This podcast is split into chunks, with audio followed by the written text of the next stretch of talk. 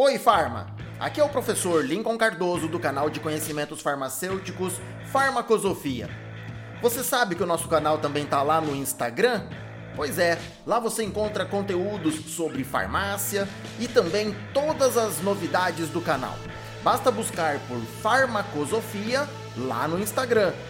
Começa agora mais um episódio de podcast. Quer saber?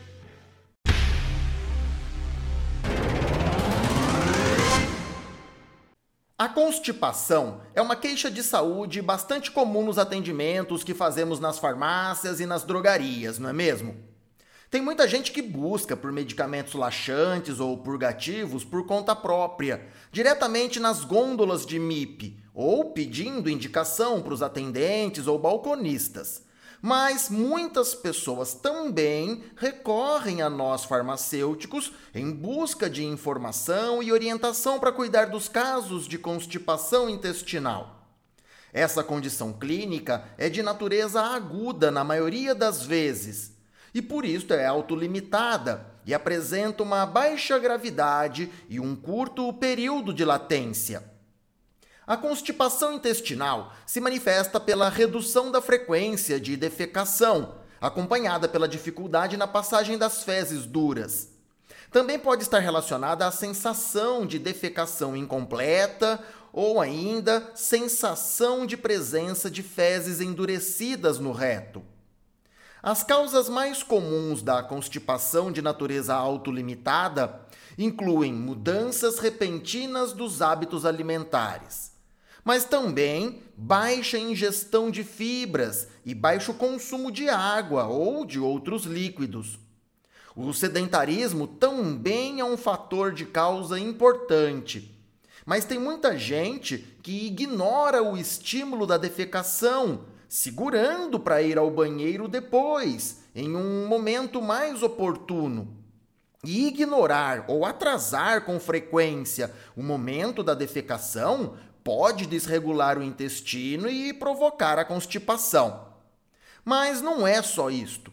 O estresse e o uso de alguns medicamentos, como os derivados opiáceos, os anticolinérgicos e os antidepressivos, por exemplo, também são causas importantes da constipação. Os sintomas mais comuns são a irregularidade da defecação a distensão e a dor abdominal, e também a flatulência e até mesmo dor de cabeça. Os medicamentos mais empregados no cuidado da constipação são os laxantes ou purgativos, tanto de origem sintética como os fitoterápicos. Dentre os fitoterápicos, são bastante usados os medicamentos preparados com extratos de cáscara sagrada e de sene, por exemplo. Os ativos fitoquímicos destas duas espécies vegetais pertencem à classe dos compostos antraderivados, mais especificamente as antronas, ou formas antranólicas reduzidas, que agem na constipação por meio de três mecanismos prováveis. O primeiro seria o aumento do peristaltismo intestinal pela liberação de histamina e de prostaglandinas. O segundo mecanismo pode envolver a inibição da reabsorção de íons de sódio e água no intestino grosso, modulada pela inativação da bomba de sódio-potássio ATPase na membrana celular.